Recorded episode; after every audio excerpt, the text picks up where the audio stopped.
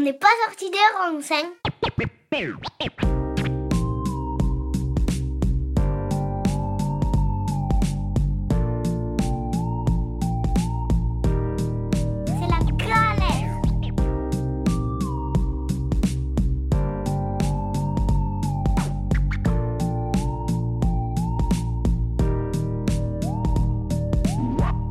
Amis auditrices et auditeurs, bonjour et bienvenue dans ce deuxième épisode d'OPSR Parlons-en. Je suis Juliane Paul et j'ai le plaisir d'animer cette émission diffusée sur Radio Alliance Plus, Rage, et disponible en podcast sur vos plateformes de streaming préférées. Ici, on s'attelle à démêler les ronces de sujets de société divers et variés, du féminisme aux luttes LGBT, en passant par l'éducation et la santé. Le 6 janvier 2021, les États-Unis sont le théâtre de l'une des plus graves atteintes à la démocratie de son histoire. Ce jour-là, des partisans de Donald Trump envahissent le Capitole, où le Congrès doit ratifier le résultat de l'élection présidentielle annonçant la victoire de Joe Biden. Les assaillants, tout comme le président sortant, contestent ces résultats. Pendant plusieurs heures, des émeutiers investissent la Chambre des représentants et le Sénat, se livrent à des pillages, certains vont même brandir le drapeau des États confédérés et proférer des menaces de mort envers plusieurs députés et sénateurs évacués en catastrophe. Le bilan est lourd, cinq morts, quatre émeutiers et un policier. Cet événement d'une rare violence est l'aboutissement de quatre années d'un mandat marqué par la montée en flèche du complotisme et de la désinformation. En relayant les infox de faire complotistes, Donald Trump a scindé l'Amérique en deux et renforcé la défiance envers les institutions, mais aussi envers les médias traditionnels qu'il qualifie d'ennemis du peuple. Il ne faudrait pas croire que la défiance médiatique est un problème uniquement américain. Si les Français estiment être bien informés par leurs médias de prédilection, 63% d'entre eux pensent que les journalistes ne sont pas indépendants vis-à-vis du pouvoir et des partis politiques. Le chiffre atteignit presque les 70% pendant la crise des Gilets jaunes. Comment expliquer ce manque de confiance envers les médias et les journalistes? Quels sont les outils pour rétablir cette confiance? Mais aussi comment mieux appréhender, trier la surabondance d'informations? Pour répondre à ces questions, je reçois Barbara Goran, journaliste indépendante et médiatrice en éducation aux médias et à l'information. Bonjour Barbara. Bonjour Juliane. Alors Barbara, comment est née l'éducation aux médias et à l'information et en quoi consiste-t-elle? Alors je dirais euh, que aujourd'hui l'éducation aux médias et à l'information c'est une méthode en fait, c'est une façon d'exercer son esprit critique euh, pour ne pas se perdre dans le flot d'informations qui nous parviennent quotidiennement. Euh, à l'origine, euh, quand euh, l'EMI a été institutionnalisé dans, l'éducation nationale au début des années 80, euh, c'était plutôt une ambition pragmatique. Finalement, il s'agissait de, de, faire un, support pédagogique, de se servir des supports pédagogiques que sont les médias, les, productions audiovisuelles, pour permettre aux élèves de mieux comprendre le monde qui les entoure. Petit à petit, l'EMI a vraiment fait son entrée dans les programmes scolaires euh, de façon très officielle.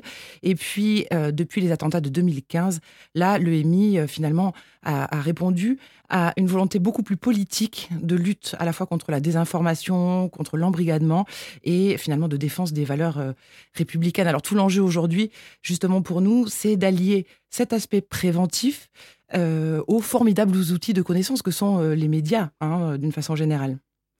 Et du coup, tu interviens principalement en milieu scolaire. Euh, pourquoi c'est si important de sensibiliser euh, les jeunes euh, à l'éducation aux médias et à l'information aujourd'hui? Bah, je dirais parce que les modes de consommation de l'information ont changé, parce que les nouvelles générations sont nées dans un monde numérique où la diffusion de l'information se fait tous azimuts finalement, sans le recul de la réflexion, euh, souvent sans supervision. Et que si ces nouvelles générations pensent qu'elles maîtrisent l'outil, en réalité, derrière, il y a vraiment euh, des enjeux économiques et politiques qui, les dépassent. Et il faut qu'on les guide, il faut qu'on puisse les amener à avoir cette réflexion et à se repérer dans tout ça. Et justement, euh, quelles sont les questions et les observations les plus fréquentes que tu rencontres de, la part de, ce public scolaire? Euh, c'est un mélange de croyances, un mélange de discours rapportés. Euh, ça va aller de ah ben pour les publics les plus jeunes, ah ben mon père il dit que vous les journalistes vous êtes tous des menteurs. Euh, D'autres qui disent ah mais c'est vrai que vous êtes payés par le gouvernement. Voilà, on est vraiment dans ce, genre de, de rapport de ce qui a été entendu à la maison, dans le cercle familial. Pour d'autres, peut-être un peu plus âgés, je pense aux, adolescents, on est plutôt sur des idées reçues quant à la neutralité des médias euh, je trouve que vous n'êtes pas assez neutre, euh, voire carrément à leur utilité en fait. Bah, j'ai pas besoin de vous, moi euh, je vais en ligne, euh, j'ai absolument tout ce dont j'ai besoin sur Internet. Donc euh, c'est vrai que euh, c'est un peu un mélange de, de ces croyances, de ces idées reçues, et puis, euh, et puis effectivement d'une certaine forme, euh, euh, certaine forme de désintérêt quoi, finalement de, la question médiatique. Comment ça se passe concrètement un, un atelier euh, d'éducation aux médias et à l'information? Alors, un atelier de- de- d'éducation aux médias, ça se construit, il faut le savoir, ça se co-construit. Euh, moi, je je- j'interviens jamais sans avoir beaucoup échangé au départ avec euh, l'équipe pédagogique qui va, euh, qui va nous accueillir pour être sûr de correspondre à leurs attentes, pour être sûr de correspondre aussi peut-être au programme scolaire, parce que parfois cela peut correspondre à, une, à, un, moment dans le programme scolaire où les élèves ont peut-être besoin euh, d'un peu de surplomb, quel qu'il soit. Ça peut, euh, voilà, donc tout ça, ça se met en place progressivement. C'est un peu du cousu humain finalement. En ce moment, on est beaucoup sollicité justement pour, euh, pour des ateliers podcast, des ateliers radio, puisque le podcast est devenu un outil que, le ministère de l'Éducation nationale a décidé vraiment de développer, notamment dans les collèges. Donc euh, voilà, on le construit en amont, avec des séquences, avec des séances, et, puis euh, on s'adapte au niveau des élèves, on s'adapte euh, à leurs envies, et puis sur le moment, c'est beaucoup de réactivité, parce que parfois on a prévu quelque chose, et, puis on se laisse guider par, par les élèves, quoi. Et les publics peuvent être différents d'un collège à l'autre aussi. Absolument, on peut, on peut avoir des publics. euh, euh, moi, il m'est arrivé d'intervenir dans, dans, dans des lycées avec des élèves euh, qui sont en classe de terminale avec des options très sciences politiques, etc. Donc très déjà conscients des enjeux euh, euh, politiques, euh, géographiques, voilà. Et puis d'autres- fois d'intervenir dans des établissements, dans des collèges avec des élèves, par exemple de classe de, quatrième, qui bah, ne connaissent pas grand-chose au monde des médias, si ce n'est le monde des réseaux sociaux. Donc ça aussi, c'est un gros volet de notre activité finalement en éducation aux médias, parce que voilà, les réseaux sociaux sont désormais considérés comme une forme euh, médiatique. hein. c'est un, c'est un, un objet qui permet d'acquérir de l'information. Donc ça aussi, voilà, on s'adapte à tout ça. C'est d'autant plus un, un enjeu majeur euh, vu la surabondance d'infox ou fake news hein, qui transitent principalement sur ces réseaux sociaux et qui mettent parfois du temps à être supprimés ou à être démentis, et des infox auxquels un très large public, notamment un très jeune public, euh, peut avoir trop facilement accès. Oui, c'est-à-dire que là, là effectivement, moi je le vois, c'est, euh, régulièrement la première question que je pose euh, jeunes publics, euh, euh, aux élèves. Je leur demande bah, comment est-ce que vous vous informez? Alors tous ont un, téléphone portable et tous sont sur des réseaux sociaux, quel que soit. Ça commence même à 9 ans. J'ai fait des interventions pour des classes de- d'élèves de, 9-10 ans. Ils ont un portable. Alors évidemment, c'est sous la supervision de leurs parents, mais même s'ils n'ont pas eux-mêmes un compte sur, sur TikTok ou sur euh, Instagram, etc. Mais ils vont sur des comptes YouTube. Ils vont. Donc c'est vrai que ils ont accès à un, ce flot permanent, continu de de- d'informations et, et, et dedans il y a énormément de choses qui sont du domaine de l'opinion. On est dans le règne quand même sur les réseaux sociaux, dans le règne de l'opinion. Euh, et voilà, il faut revenir à la base avec eux et puis euh, et puis leur apprendre ne, ne serait-ce que des petits réflexes. J'appelle ça un peu de, de santé euh, mentale pour ne pas, ne pas plonger là-dedans sans avoir un peu, un peu les épaules quoi, solides. Et euh, oui, justement, euh, au-delà des problèmes des fake news euh, qui est de plus en plus important, il y a aussi le, problème de l'infobésité, donc qui est un concept qui désigne la, surabondance, d'informations que l'on n'a pas le temps de traiter avec le, recul nécessaire et qui peut amener à ce qu'on appelle une fatigue informationnelle. Et est-ce que l'un des enjeux majeurs de, de l'éducation aux médias actuellement repose aussi sur cette question, qui est la gestion d'informations toujours plus présente dans notre quotidien? Ah bah oui, bien sûr, et y compris euh, pour nous-mêmes. Moi, je suis comme tout le monde, hein, je suis capable de m'enfoncer dans ce terrier du lapin euh, quand, je, quand, je, quand je vais sur Internet euh, pendant des heures et je cours d'une information euh, poussée avec une étude approfondie à finalement l'info très, très superficielle et je m'enfonce là-dedans comme, comme, tout un chacun. Donc la, première des missions, c'est aussi de les rassurer, c'est c'est de dédramatiser face au public. ok? C'est normal d'être saturé d'informations, on l'est tous. Et nous qui travaillons dans l'information, c'est notre métier. Et moi-même, je suis saturée, je me sens parfois physiquement oppressée. Voilà. Donc ça, c'est le premier signal d'alerte. On leur apprend à, reconnaître ces, signaux aussi. Parce qu'il faut voir dans quel environnement euh, euh, on grandit, euh, ces jeunes. Là, il faut savoir qu'en 2021, à chaque minute, chaque minute qui passe, il y a 500 heures de vidéos qui sont postées sur YouTube, par exemple. Euh, il y a 70 euh, millions de messages qui sont échangés, à l'échelle du monde entier, bien évidemment, hein, sur WhatsApp ou sur Messenger, en une minute. On est sur un flux d'informations, un flux de data, de données qu'on n'a jamais atteint dans l'histoire de l'humanité. Et ça, c'est, c'est, ça peut être terrifiant pour, euh, pour tout le monde, pour les parents aussi. il, faut, il faut aussi rassurer les parents en disant, oui, bien sûr, nous, ça nous fait peur. Eux, ils ont l'impression, les plus jeunes qui maîtrisent parce qu'ils sont nés avec ça. Mais on est justement là pour leur dire, un, c'est normal de se sentir dépassé. Deux, si tu commences à te sentir vraiment oppressé, c'est là, il faut commencer à en parler à des adultes, à des référents. Euh, il faut pas, euh, faut pas se noyer, en fait. Déjà, première chose, c'est de pas se noyer. Et ensuite, c'est d'avoir les bons réflexes. Quoi regarder, où regarder, quand regarder.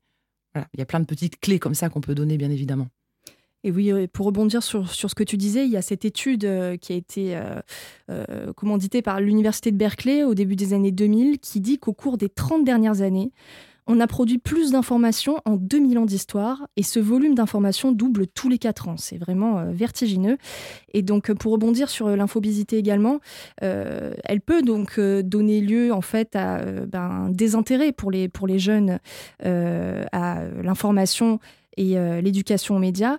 Euh, il y a ce, chiffre du baromètre euh, de, confiance des Français dans les médias du journal La Croix, dont j'ai cité quelques chiffres en introduction, qui dit que seuls 38% des 18-24 ans s'intéressent à l'actualité. C'est un chiffre vraiment édifiant. C'est alors oui, c'est effectivement. c'est un chiffre édifiant. Je voulais simplement revenir sur quelque chose. La défiance à l'égard des médias, c'est pas un phénomène, un nouveau en France. Ça remonte même à l'ancien régime, finalement, peu ou prou aux origines de, de, de, la mise en place de la presse en France. Euh, maintenant, ce, baromètre, c'est vrai que euh, c'est euh, bon, c'est un instantané, on sait hein, la valeur parfois euh, qui est remise en cause des, des, baromètres, des questions comme ça euh, sur, sur un, échantillon de 1000 personnes. Euh, mais c'est surtout très fluctuant. Quand on analyse le, baromètre de la Croix depuis des années, on s'aperçoit aussi que tout s'explique par l'actualité qui a marqué l'année précédente. Donc la crise de confiance, elle a été, par exemple, les pics ont, ont été très marqués euh, à l'issue de la crise des Gilets jaunes, mmh. à l'issue de la crise du Covid. Euh, après, euh, après les attentats contre Charlie Hebdo, par exemple, on a constaté un, un pic de, de, de, croissance de la confiance. Voilà, parce que, en fait, il faut revenir à cette idée aussi, c'est que le journalisme, c'est fait par des journalistes, donc c'est une science humaine, fait par des êtres mmh. humains, et qui s'adresse à des êtres humains. On est tous faits d'émotions et on évolue avec ça. Et donc, voilà, c'est forcément fluctuant. Et, euh, et puis, c'est comme les rapports avec, euh, avec des amis ou avec euh, le cercle professionnel. Il y a des fois, on se fâche, parfois à juste titre. Et puis, il y a des fois où bah, on est dans l'empathie, où tout d'un coup, on va trouver quelque chose qui va effectivement nous apporter une information positive ou qu'on va, on va apprendre quelque chose. Et voilà, c'est très fluctuant. Donc, moi, les baromètres, je, le constate, effectivement, il y, a un, désintérêt et euh, il y a un manque de confiance qui, qui s'accroît. Euh, ça doit nous amener aussi à une réflexion, nous, en tant que professionnels de l'information. Euh, mais après, voilà, c'est un instantané et il faut faire avec. Faut pas, ça ne doit pas guider toute notre, notre façon d'être non plus. Tout à fait. Et justement, euh, dans, les ateliers d'éducation aux médias, euh, ce, que, ce que tu aimes faire, par exemple, c'est de faire en sorte que les élèves prennent la place, euh, se mettent dans la peau d'un journaliste le temps, le temps d'une journée. Et généralement, ça produit des, effets et ça, et ça redonne de l'intérêt à, ce métier qui est à la fois très apprécié, mais en même temps très décrié. C'est exactement ça. C'est vrai que avec, avec Alice Fabre, on est, deux, on intervient dans des, dans des établissements. Là, on revient par exemple d'un collège en Ardèche où euh, l'objet était de créer une émission de radio, mais on s'aperçoit aussi que les élèves soit n'écoutent pas la radio, euh, soit de toute façon, comme la plupart des gens, n'ont aucune idée de l'organisation euh, d'une rédaction. On commence par une conférence de rédaction. Il y a des choix, il faut faire des choix, il faut déterminer les sujets qui, qui feront le journal du soir. On ne peut pas tout garder, donc il faut amener des arguments, faire des choix, hiérarchiser l'information. Donc on passe par tous ces concepts-là et euh, on les voit se prendre au jeu très rapidement. On, les voit. Alors certains euh, vont se lancer immédiatement sur l'aspect technique parce que ça les passionne. D'autres vont se révéler justement dans le rôle de l'animateur. Euh, d'autres qui peut-être se sentent un peu moins à l'aise au, micro vont vraiment faire tout tout l'aspect recherche pour pouvoir préparer des interviews, préparer ce genre de choses. Et ils se prennent au jeu et on est assez à chaque fois bluffé de voir à quel point en quelques heures finalement, euh, bah, ils, prennent, ils prennent vraiment euh, euh, cette fonction, leur fonction à cœur. Et voilà, y compris aller un intermède musical, quelque chose. Ils vont tous jouer le jeu. Et je pense que c'est là aussi notre rôle, c'est d'expliquer comment on travaille, dans quelles conditions, et de montrer à quel point ça peut être un métier passionnant, un métier plaisir. On va à la rencontre des gens, on va parler avec des gens. voilà, c'est quand même, quand même ça qui leur semble le plus intéressant dans tout ça. Et est-ce que du coup, euh, l'éducation média s'adresse uniquement au, public scolaire? Est-ce que tu interviens dans, le cadre d'autres structures? Alors non, c'est l'EMI entend comme ça justement que, que, l'éducation aux médias et à l'information entend vraiment que euh, euh, faisant composante du programme scolaire, oui, parce que là c'est vraiment défini un cadre, hein, c'est l'éducation nationale, on ne fait pas ce qu'on veut. À côté de ça, il y a une demande de plus en plus forte pour différents publics. je pense notamment à des ateliers d'écriture ou des ateliers euh, euh, plus journalistiques menés dans, bah, dans les centres éducatifs fermés ou euh, en prison. Voilà, ça c'est un aspect qui est très important. parfois, les, détenus ont, développé une véritable défiance à l'égard des, des, médias de par la façon de mettre en scène finalement le, le, bah, leur vie, le quotidien des, détenus en France. Bon, ça peut s'expliquer. il y a aussi un public auquel par exemple, avec le Club de la presse Occitanie, on, est en train de développer des interventions basées notamment sur un public un peu plus, un peu plus senior. Parce que, par exemple, sur les fake news, on s'aperçoit très rapidement que ce ne sont pas les plus jeunes qui diffusent les fake news. Euh, les fake news sont euh, globalement diffusées par un canal euh, assez. Enfin, voilà, c'est surtout Facebook.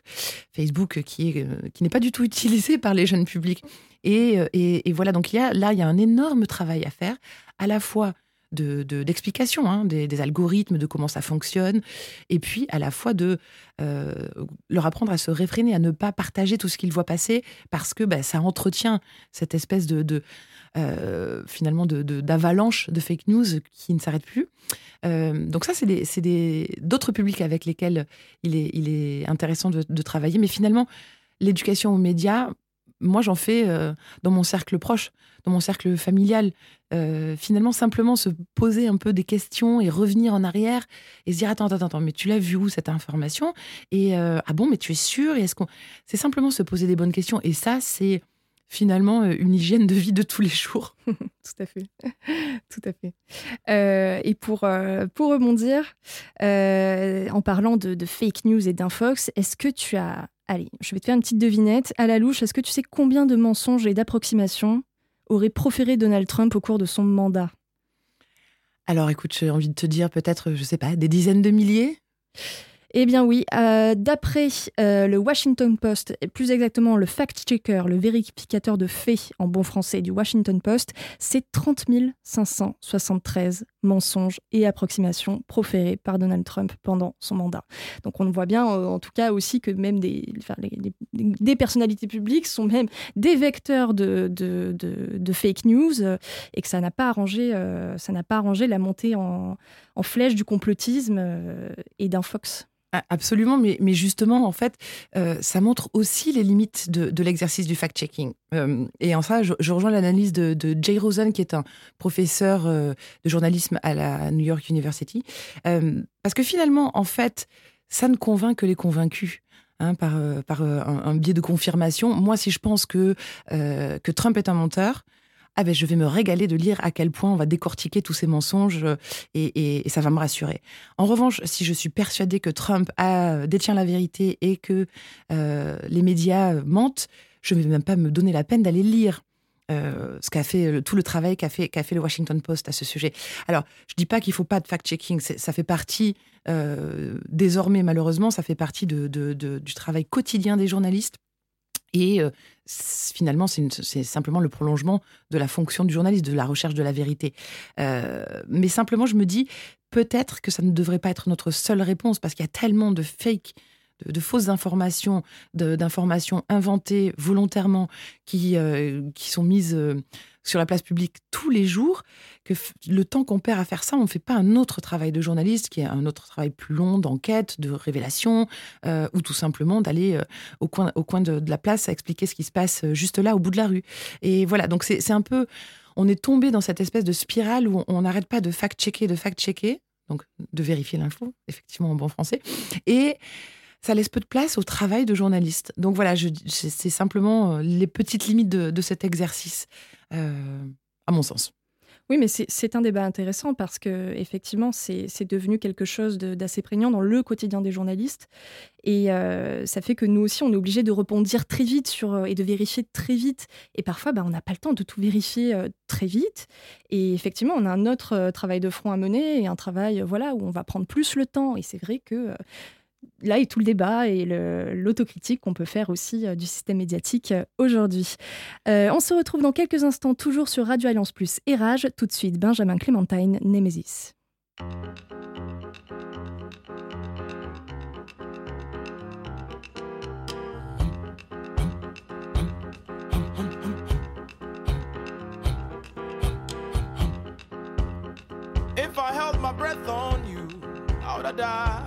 Thousand times. And if chewing was to show you how much I kid, I'll probably be wearing dentures by now. If you held your breath on me, you would have died a million times. And if chewing was to show me how much you care, you'd probably swallow your tongue by now. Mm-hmm. Now promises broken nemesis, our token. Mm-hmm. You turn around, march on to your new home. Oh. Wherever you're gone, darling, please don't you ever forget to treat others the way.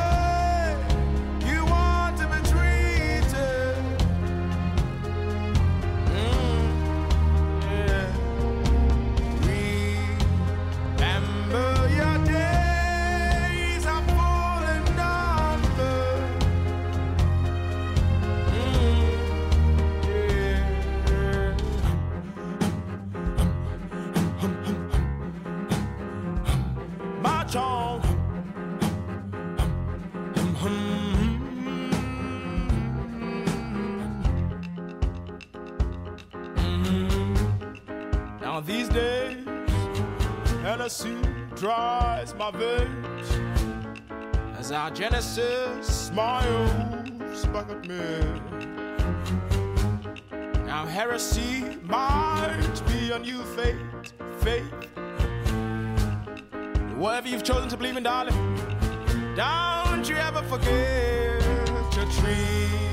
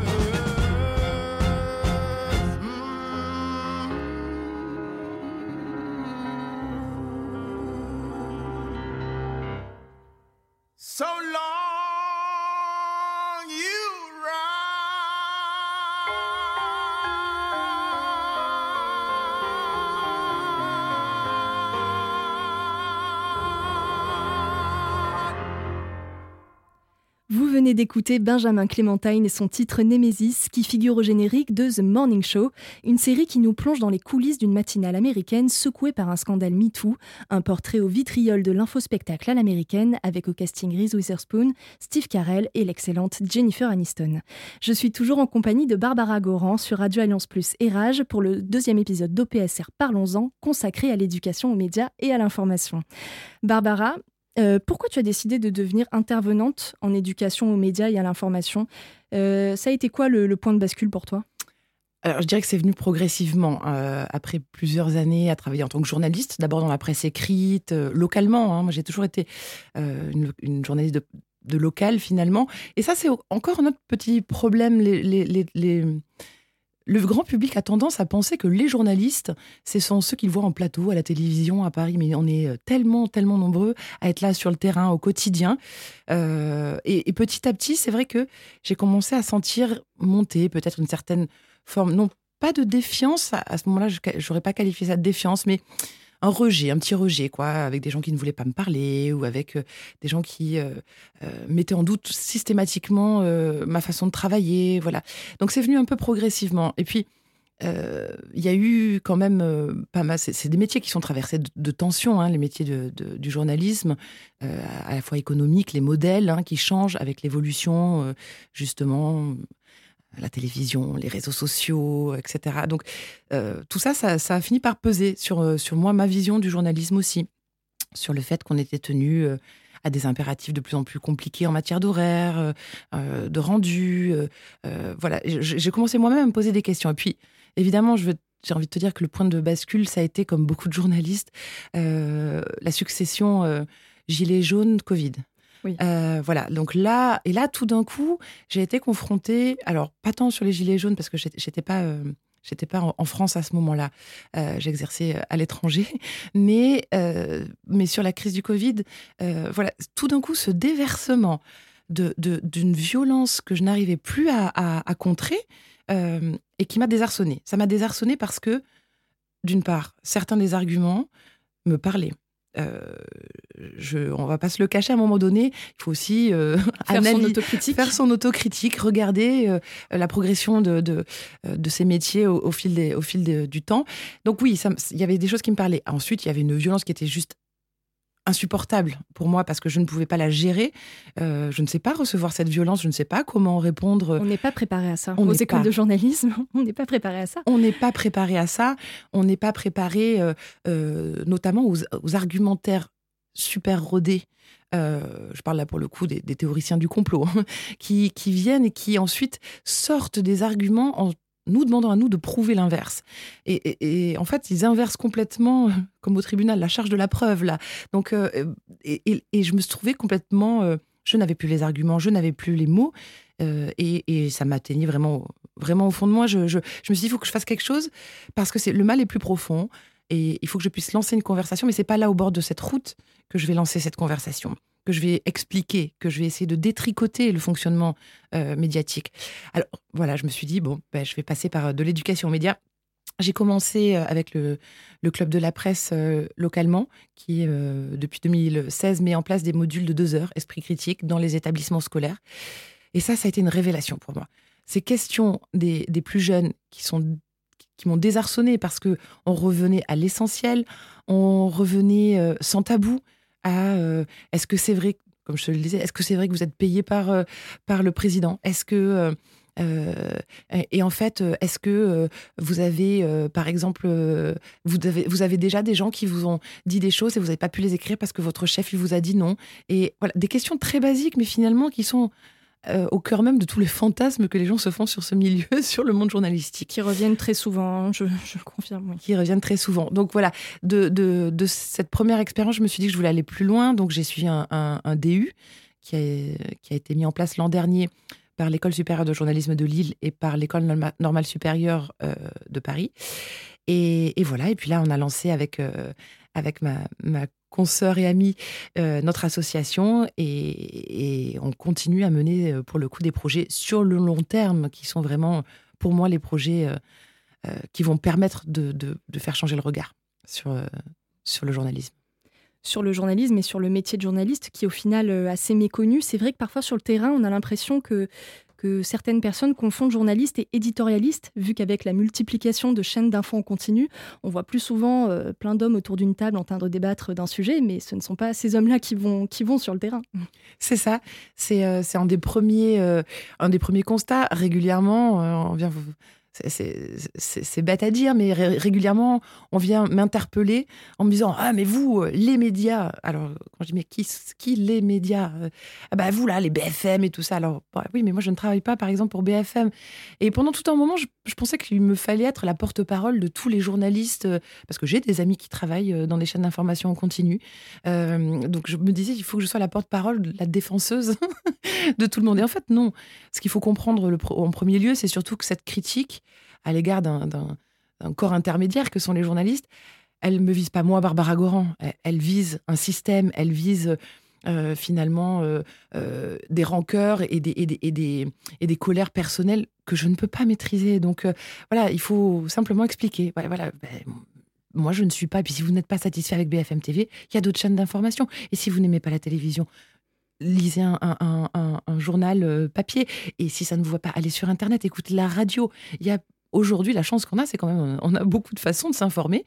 Donc, euh, ne pas se réduire à, surtout si ça vous met dans une telle colère, ne regardez surtout pas BFM Télé. Tout à fait, mais on sent parfois que sur le terrain, il vaut mieux arriver en tant que pigiste à France 3, ce qui est mon cas, que pigiste à BFM TV, parce que parfois on n'est pas, reçu de, la même manière. Euh, et toujours dans le, baromètre de la Croix, euh, la radio et la presse écrite sont les médiums qui ont, d'après les Français, le plus de crédibilité, donc pour 49% des Français. Mais en revanche, la télé et le web affichent euh, respectivement un taux de crédibilité de 44% et de 28%. Et on constate au final que les médias qui ont, où il y a le plus d'images en circulation euh, sont ceux en qui les Français ont, le moins confiance. Mais, mais comment on explique cela en fait?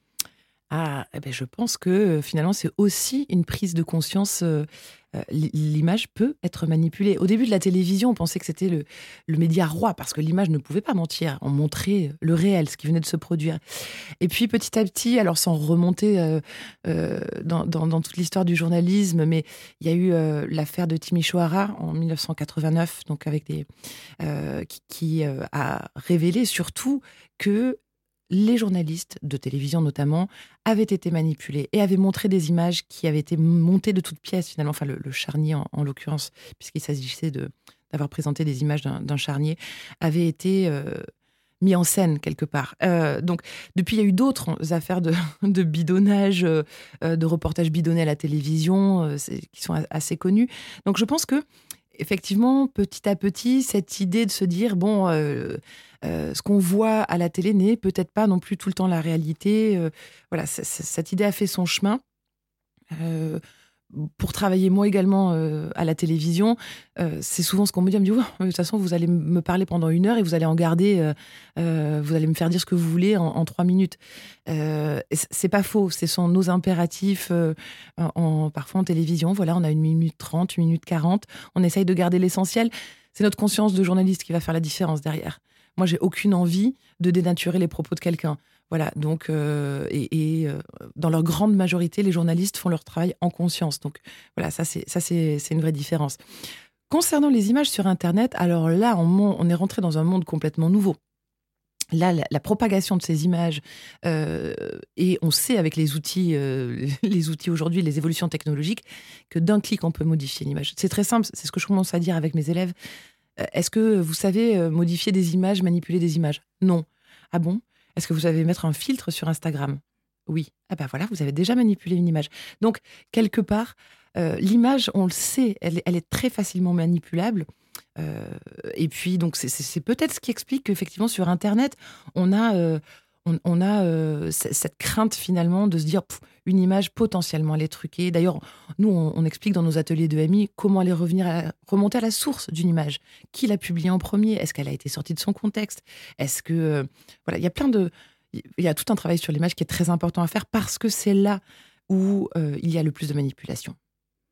Tout à fait. Et euh, l'agenda médiatique est, est, aussi est très souvent décrié euh, pour, pour beaucoup de Français ben, certaines informations prennent plus de place que d'autres. Bon, pour les journalistes aussi, il hein, faut le reconnaître.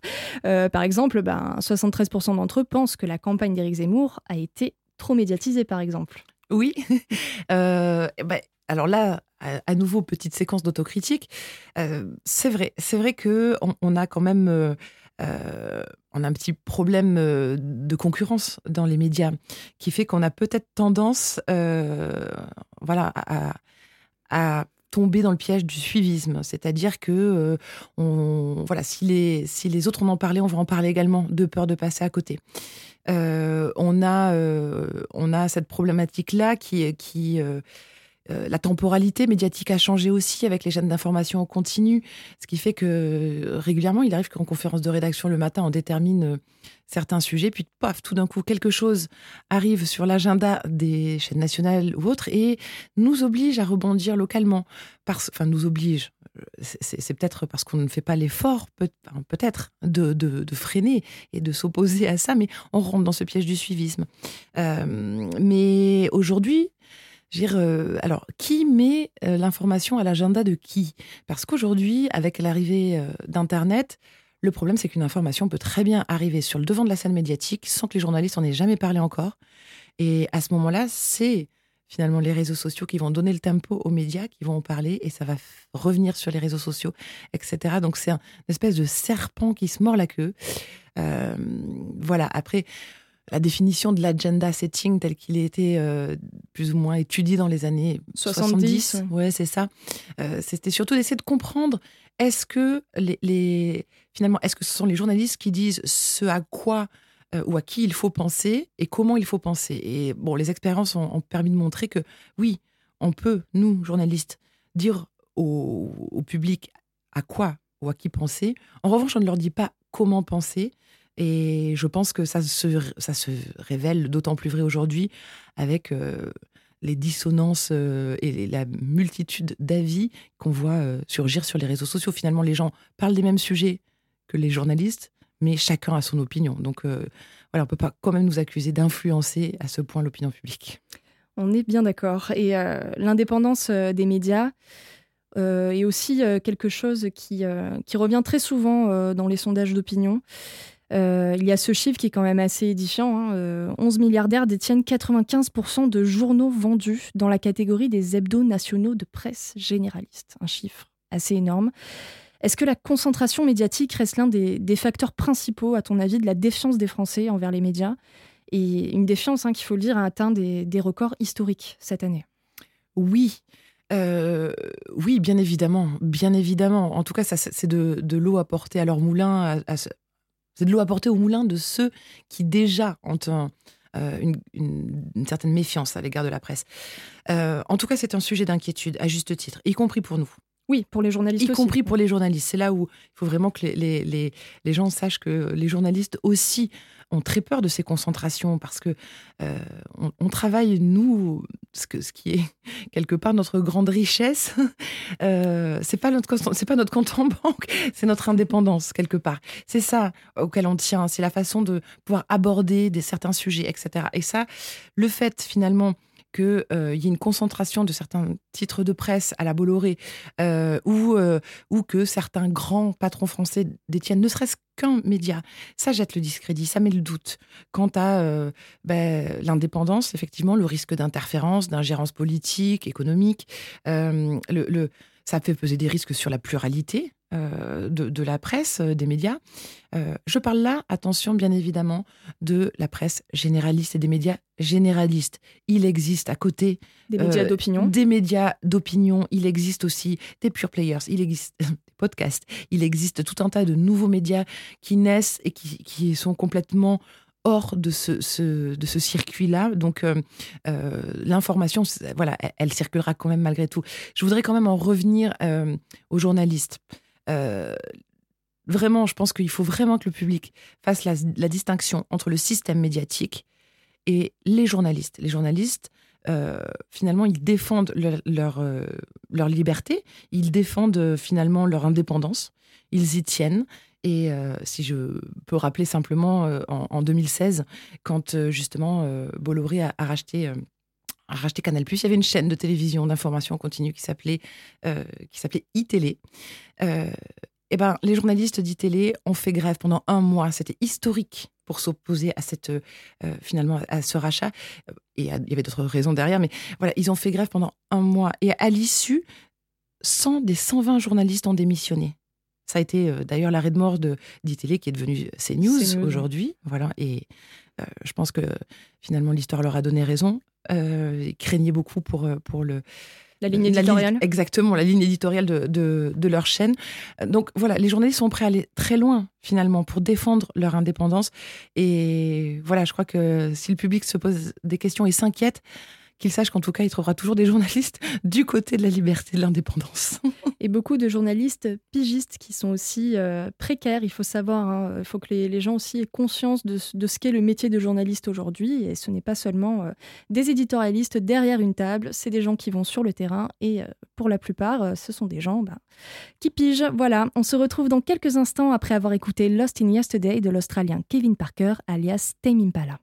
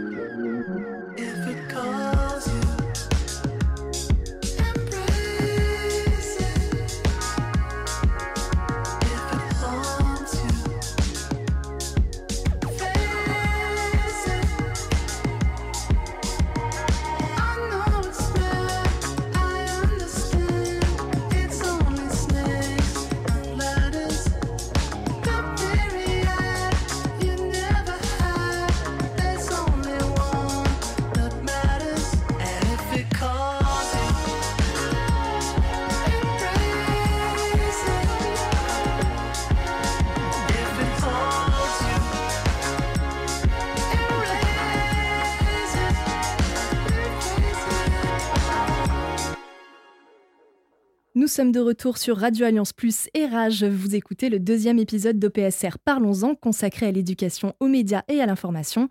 Je suis toujours en compagnie de la journaliste Barbara Goran. Euh, Barbara, est-ce que tu as perçu des changements de point de vue lors de tes interventions en tant que médiatrice euh, d'éducation aux médias? Oui, oui, très souvent, d'autant plus que c'est. Euh, en fait, il y a la partie que les jeunes publics adorent le plus quand on n'est pas sur de l'atelier vraiment de fabrication, de euh, se mettre dans la peau d'un journaliste, c'est vraiment ce débat, ce débat avec, euh, avec les journalistes. Ils comprennent très rapidement qu'ils peuvent poser toutes les questions qu'ils veulent. D'ailleurs, très souvent, on, essaye de briser la, la, glace pardon, en disant, et non pas la classe, mais on essaye vraiment de briser la glace en disant, bah voilà, on va vous poser une question, vous dites si vous êtes d'accord, pas d'accord. Première question, les journalistes racontent n'importe quoi. D'accord, pas d'accord. Et alors souvent, on les entend pouffer de rire. Vraiment, vraiment, madame, vous voulez qu'on réponde ça? Oui, oui, allez-y, honnêtement. Euh. Et petit à petit, en fait, moi, je les amène sur un terrain d'études que je connais bien. C'est moi. moi, mes erreurs, mes erreurs en tant que journaliste, mes erreurs, euh, euh, ce que j'ai mal fait peut-être, ou comment j'ai mal répondu, ne serait-ce que dans une intervention précédente avec d'autres élèves. Et je décortique je, je, je, avec eux, voilà, je décortique mes pratiques. Et, et quelque part, euh, bah, c'est hyper bénéfique parce qu'ils voient à quel point on n'est pas dans une tour d'ivoire, on n'est pas, euh, voilà, on est des êtres humains, les journalistes, on est là euh, et on répond à leurs questions. on, souvent, je leur dis aussi, vous savez, moi, je, n'ai pas la science infuse, je ne connais pas tout sur tout. Euh, moi, je pose des questions. Et parfois, mes questions vont vous sembler bêtes, mais n'ayez pas peur, vous, à votre tour, de poser beaucoup de questions, toutes les questions. Ne vous arrêtez pas de poser des questions, en fait. Et, d'ailleurs, c'est bien le problème, c'est que souvent, ça prend beaucoup de temps, ce débat. Donc oui, il y a euh, ce regard qui change sur la nature du journaliste, qu'ils voient, eux, à la télé, sur un plateau. Globalement, c'est un homme, comme on l'a dit tout à l'heure. Donc là, tout d'un coup, ils voient euh, des femmes qui sont là et qui sont très accessibles et qui vont répondre à toutes leurs questions sans problème. Et je pense que ça, déjà, c'est un des premiers, des premiers changements, c'est remettre du lien. Remettre du lien. Euh, dans certains secteurs, bah, c'est pas on, ne vient dans la cité que quand il y a un problème. Vous voyez, je suis là aujourd'hui et je suis là pour parler de vous et que vous me posiez des questions. Ou, vous voyez, il y a tout ce changement finalement de, de, de, de point de vue chez eux qui est très important. Puis ça rentre dans, dans l'esprit d'autocritique dont on, dont on parlait tout à l'heure. C'est important de faire son autocritique, même et justement auprès de ces publics-là. Ah, mais c'est, presque schizophrène. Parce que quelque part, je, je, voilà, je, je, regarde mes erreurs et bah, j'essaie d'en faire le moins possible, hein, bien évidemment, mais ou, euh, de voilà, et je viens les, analyser avec eux. Donc c'est eux qui décortiquent et c'est eux des fois qui me disent ça, mais là vous auriez peut-être dû dire ça ou vous auriez peut-être dû faire comme ça. Moi à votre place j'aurais fait ci, j'aurais fait ça, et ça me donne aussi même des idées dans mon travail de journaliste. Donc euh, euh, franchement c'est euh, voilà c'est une autocritique mais qui se fait dans, un, esprit vraiment de construction. C'est pas du tout quelque chose. Euh, voilà, je suis pas là en train de battre ma coulpe euh, devant eux. Non, non, on, construit. On construit euh, d'autres façons, peut-être, de faire du journalisme. Est-ce que depuis que tu es intervenante en éducation aux médias, ton regard sur le métier de journaliste, sur notre métier, a changé? Oui. ça a changé, ça m'a réconcilié avec mon métier c'est, euh, comme je le disais, au moment où je me suis lancée finalement dans l'éducation aux médias, c'était un peu, euh, un peu comme une bouée à laquelle je me suis raccrochée parce que moi-même, j'étais en train de, perdre pied. Euh, j'avais l'impression d'avoir perdu le sens de, mon travail. j'avais l'impression d'avoir peut-être, de participer à un système dont je voyais aussi les, failles. les, failles. je voyais les faiblesses et je me suis dit, bon, voilà, l'éducation aux médias, c'est une façon pour moi peut-être euh, de trouver une autre issue, une autre façon de, de, euh, de, parler de ce métier qui est un métier passionnant. C'est un métier dont je rêvais quand j'étais petite. Donc, euh, j'ai réussi et je, à faire ce métier-là. Donc, j'en suis absolument ravie. Et là, c'est un nouveau souffle. C'est un nouveau souffle parce que, d'une part, bah, ça me permet d'être dans un aspect de transmission euh, on l'a dit aujourd'hui, euh, dans nos métiers, souvent on est pris par le temps et on est moins dans de la transmission de, savoir quelque part que, euh, que vraiment dans de l'analyse d'une information telle qu'elle s'est déroulée au moment donné. Là, je suis, il y a cet aspect transmission. Et puis il y a un aspect, la boucle est bouclée quand je reviens ensuite avec ma casquette de journaliste parce que j'analyse différemment mon travail, ma façon d'aborder une question. je me pose toutes ces questions finalement que, les élèves me posent et je me dis est-ce que est-ce que c'est cet angle-là que je vais aborder pour ce sujet? Est-ce que c'est vraiment ça qui est important? Même si les collègues, les camarades en ont parlé, ok, très bien. Est-ce que je vais pas, moi, peut-être essayer de trouver quelque chose d'un peu différent Est-ce que, euh, est-ce que si j'utilise euh, ce mot-là ou est-ce que si je coupe là le témoignage de ce témoin, finalement, oui, c'est peut-être plus pertinent euh, parce que ça rentre, c'est plus court. Mais est-ce que quelque part cette phrase-là, elle n'est pas finalement très intéressante? Est-ce que j'ai pas trop axé sur l'émotion? Est-ce que je joue pas le sensationnalisme? Est-ce que voilà tous ces travers finalement que je peux je peux observer dans, les médias, ben, j'essaye justement de d'être un peu plus vigilante vis-à-vis de ça. Ça ne m'épargne pas euh, de tomber dans les pièges et, dans mes biais cognitifs habituels. Mais voilà, j'y apporte une attention différente. Oui, bien sûr, parce que parfois on, manque de temps aussi. Il faut savoir qu'en télé, par exemple, on a des contraintes euh, liées au temps parce que notre reportage s'inscrit dans un JT et que parfois il faut synthétiser un sujet en 1 minute 30, ce qui est très peu. C'est ça, c'est ça. Et, et, ça nous contraint à beaucoup de choix. À, à, et c'est aussi frustrant pour les journalistes que pour les personnes. Très frustrant. C'est très frustrant parce qu'on a passé du temps avec des gens et qu'on a envie euh, vraiment de, de, de, construire quelque chose euh, de complet. Et, mais voilà, il faut faire des, faut faire des choix. On en revient euh, à ces choix qui sont la grande partie de notre, de notre métier. Voilà, donc, mais ça a changé, oui, ça a changé. Ça m'a réconcilié, comme je disais, avec ce métier-là parce que en fait, à force d'étudier euh, de, la pédagogie, de la sociologie, euh, euh, de regarder l'histoire des médias, de regarder un peu de, oui, un peu de philosophie, tout ça, bah, ça m'a nourri aussi, ça a nourri ma pratique journalistique et, et, puis ouais, ça, ça me, ça m'a donné vraiment, c'est un deuxième souffle en ce qui me concerne. Et oui, l'éducation aux médias peut être bénéfique euh, à tout le monde, Exactement. et notamment aux journalistes, il faut le savoir. Et enfin, euh, Barbara, est-ce que tu aurais euh, une ou plusieurs recommandations culturelles sur l'éducation aux médias ou le journalisme en général? Alors, sur le journalisme en général, il y a une fiction, mais qui est tirée de, faits très, très réels. c'est Spotlight, un film que, que je vous recommande, sur le, le, traitement, en fait, par le Boston Globe au départ de ce qui était une petite information euh, euh, qu'ils ont vérifiée et qui a fini par aboutir à un énorme euh, scandale sur les abus sexuels de l'Église catholique à Boston. voilà, donc c'est un vrai travail d'enquête journalistique tel qu'on aimerait tous le faire. Je pense que quand on est journaliste, on a tous envie de participer à ce genre d'enquête qui va, on l'espère, faire évoluer les choses dans la société. Donc ça, c'est un peu pour le côté euh, journaliste. Après, pour le côté éducation aux médias et à l'information à proprement parler, euh, je recommande un, documentaire qui s'appelle Regarde-nous, qui est réalisé par Lucas Roxo et euh, qui a suivi une classe média dans un collège de, Tourcoing pendant, pendant quasiment toute une année scolaire. Et ça permet de montrer justement le travail qui est fait là pour le coup par des enseignants auprès d'élèves qui n'avaient aucune connaissance, aucune culture médiatique et qui euh, bah, s'empare de ces questions-là. Et euh, ouais, c'est vraiment, euh, c'est, vraiment passionnant.